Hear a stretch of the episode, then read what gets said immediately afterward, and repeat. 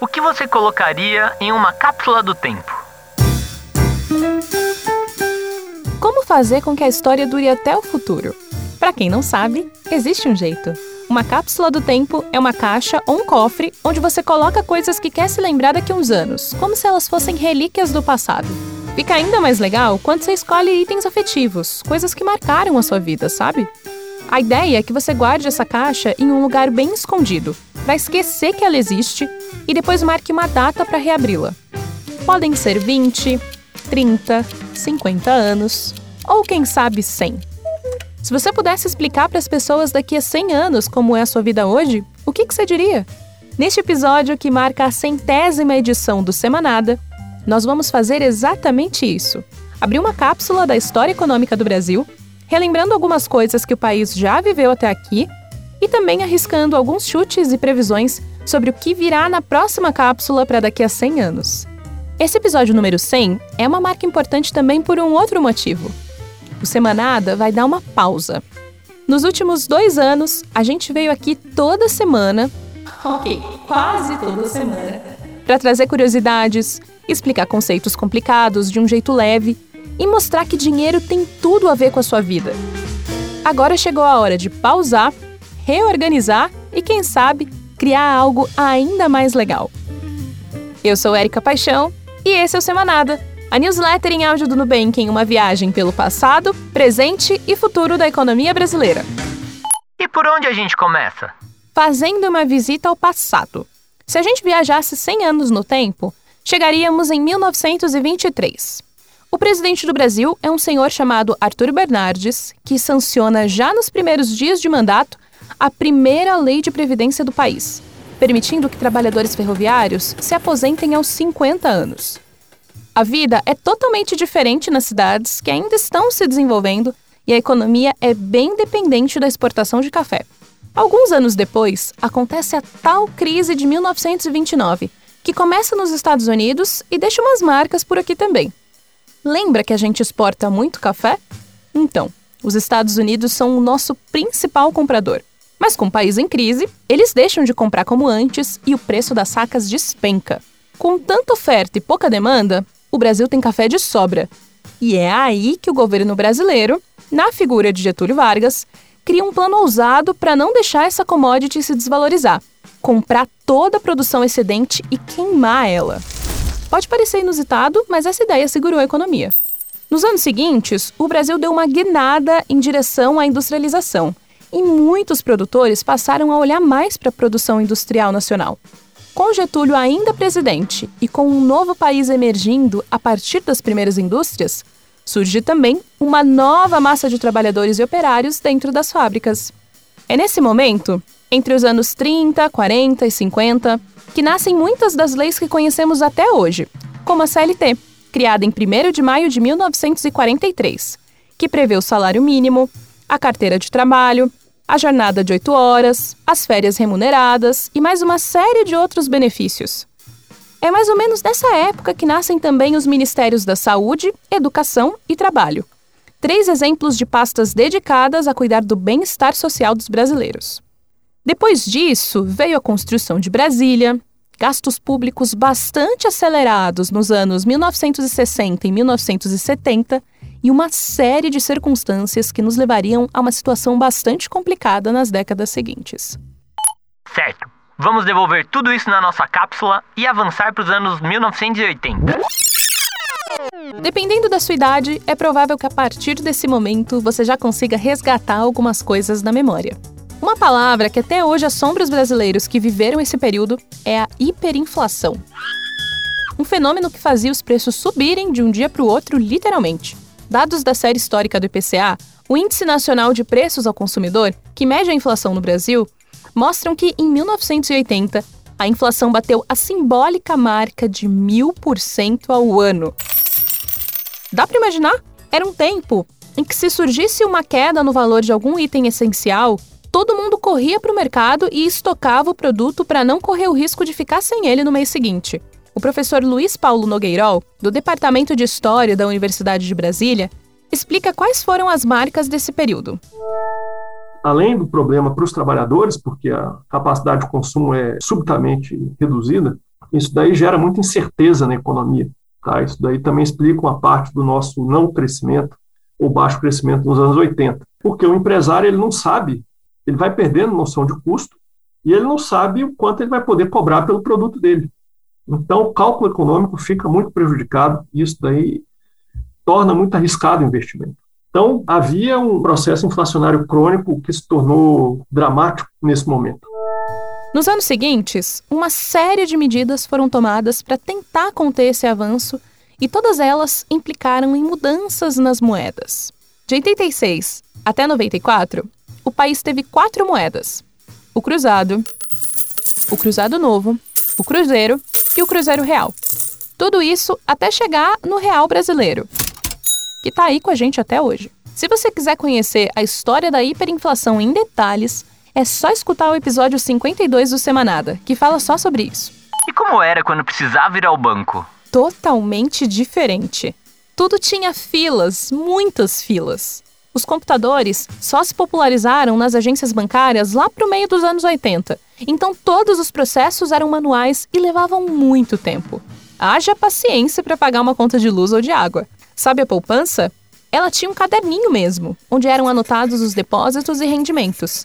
Por isso, muita gente ainda se refere a ela como caderneta. E claro, tinha o talão de cheque. É verdade que ele ainda existe, mas sem a força de antes. Até os anos 2000, quando os cartões de crédito entraram com tudo na vida dos brasileiros, só dava para pagar algo a prazo preenchendo um cheque à mão ou fazendo um crediário na loja. Mas não foram só as tecnologias financeiras que mudaram nos últimos anos. Os bancos também estão diferentes. Pensa só, quando é que você poderia imaginar abrir uma conta bancária por um aplicativo? Ou então, pedir por um cartão de crédito direto pelo celular e resolver toda e qualquer burocracia financeira sem sair de casa? Essas foram algumas das facilidades possíveis com a chegada das fintechs. Será que no futuro o dinheiro de papel vai acabar? Muita gente que ouvia a rádio se perguntou a mesma coisa quando a televisão surgiu. Será que o rádio vai morrer? As TVs, por sua vez, enfrentaram o mesmo dilema com o avanço da internet. Mas o fato é que as coisas não acabam, mas se transformam. O dinheiro físico pode ter ficado um pouco de lado com a chegada do Pix, é verdade. Isso sem falar nas moedas digitais, como as criptomoedas. Mas será que existe chance real dele deixar de existir? Um levantamento do Instituto Locomotiva mostrou que mais de 60% das pessoas entrevistadas ainda usam dinheiro físico na hora de pagar, principalmente entre as classes D e E, que são menos bancarizadas. Renato Meirelles, que é presidente do Instituto e também fundador do Data Favela, explica esse dado. Muitas vezes o desconto à vista a pessoa só consegue com dinheiro vivo. Descontos que muitas vezes chegam a 5% ao mês. Ou seja, muitas vezes usar o dinheiro vivo ainda é um investimento para o consumidor. É a forma de fazer o seu dinheiro, que muitas vezes é escasso, render mais. Na prática, isso significa dizer que novas soluções de pagamento, novos produtos financeiros e mais ferramentas de educação financeira vão chegar e cumprir um papel importante no dia a dia das pessoas. Mas como a grande parte delas ainda é restrita a quem tem acesso à internet, a lição de casa para o futuro será entender como essas ferramentas podem se tornar mais democráticas, como diz Fábio Stable, diretor executivo do Instituto de Tecnologia e Sociedade, o ITS. Bom, o dinheiro é o crédito, é o passaporte pelo qual a gente vive. Então, eu acho que o dinheiro vai estar sempre por aí. A gente pode pensar que o dinheiro em papel, ele tende a desaparecer, mas talvez não desaparecer, ficar restrito a uma população, a parte da população que ou não vai ter internet, não vai ter neutralidade e outras coisas. A moeda digital, ela não vai substituir o papel, porque tem a questão da desigualdade, tem a questão da inclusão, mas ela vai se tornar, com certeza, principal. Essa história das moedas digitais, inclusive, ainda tem muito pano para manga. Alguns países, como a China e a Índia, já estão estudando a criação de suas próprias moedas digitais estatais, enquanto que El Salvador se tornou o primeiro país do mundo a adotar uma criptomoeda, no caso o Bitcoin, como moeda oficial ainda em 2021. Será que essa tendência um dia pega por aqui também? O que mais entra na cápsula do tempo para o futuro? Agora, a gente olha um pouco mais para o presente e tenta imaginar outros aspectos do futuro. Como é que ele será? Renato Meirelles tem palpites. O que nós vamos viver agora? Nós tivemos uma pandemia e depois de toda a pandemia na história nós tivemos um processo de renascimento, um processo onde as pessoas voltam a ter um otimismo maior com relação ao futuro, voltam a chamar para si a perspectiva de melhora na própria vida. Foi assim no século passado, vai ser assim esse século de novo. Renato olha para o futuro com o otimismo de quem conhece de perto a capacidade que o brasileiro tem de se reinventar, mesmo após períodos tão difíceis como os de Covid-19. Ele explica que não dá para olhar para a pandemia sem enxergar duas facetas.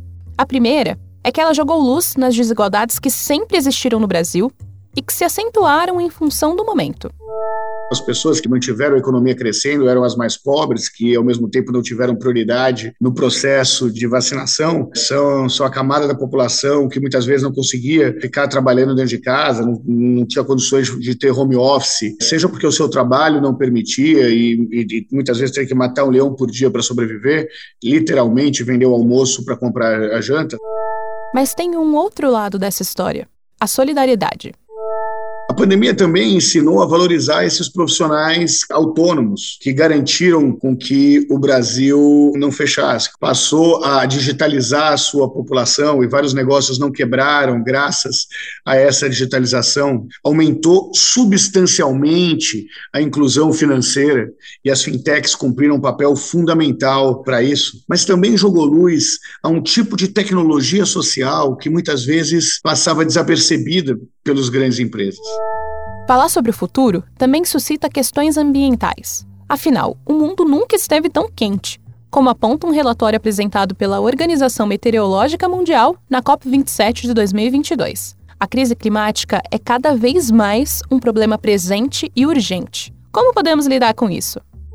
trazer para a realidade concreta a discussão sobre sustentabilidade. Vou dar um exemplo muito claro: reciclagem de lata de alumínio. O Brasil é um dos líderes mundiais em reciclagem de lata de alumínio. Sabe por quê? Porque ela gera renda. Então, se a gente transforma os hábitos de sustentabilidade numa cultura de geração de renda, nós conseguimos promover um crescimento econômico que não coloque em risco o desenvolvimento da humanidade.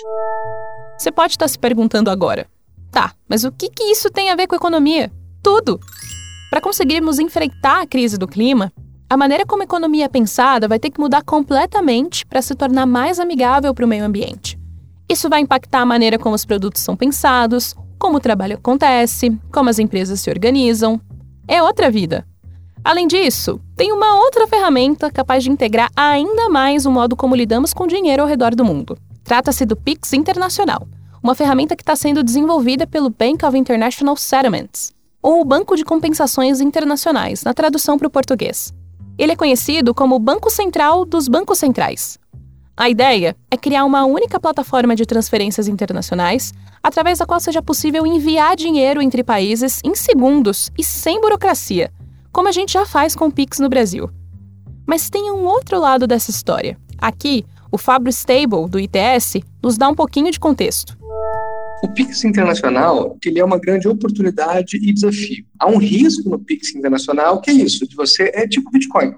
A ideia da economia do Bitcoin é muito interessante, está lá no código. Agora, o código do Bitcoin, né, o white paper que faz, ele é um pouco ingênuo no sentido em que ele não previu o abuso do poder econômico. E aí você viu no Bitcoin e em outras moedas esse abuso acontecendo. Não de dentro, mas de fora.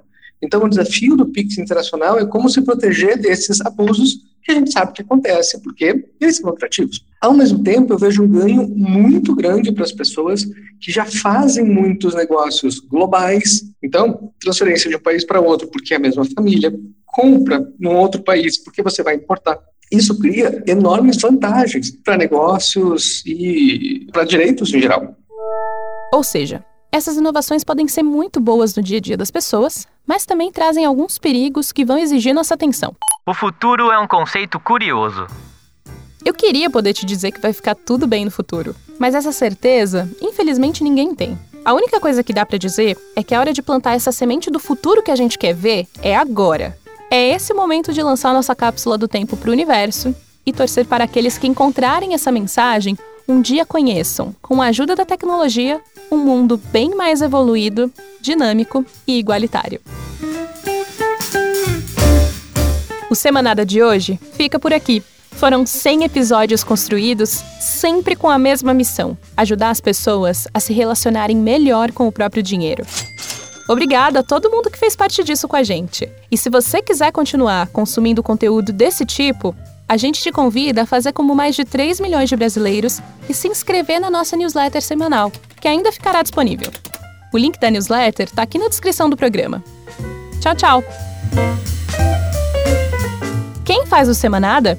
Este episódio foi narrado e escrito por Érica Paixão, mas nas últimas 100 edições do programa passaram por aqui Camila Mendonça, Camila Lafrata, Vitor Gouveia, Jonathan Castro, Mariana Neves, Juliana Augusto, Letícia Batista, Paula Hotman, Vitor Leite, Carolina Mazola e Joyce Afonso.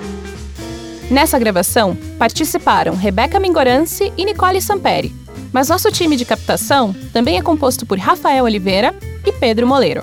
Na edição, também já tivemos o Felipe Pereira, Luísa Gurgel, Vitor Almeida, Mari Crestani, Gabriel Maurício e Rafael Oliveira.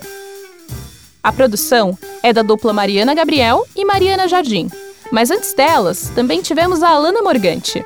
E a direção de arte é sempre da Ana Oliveira.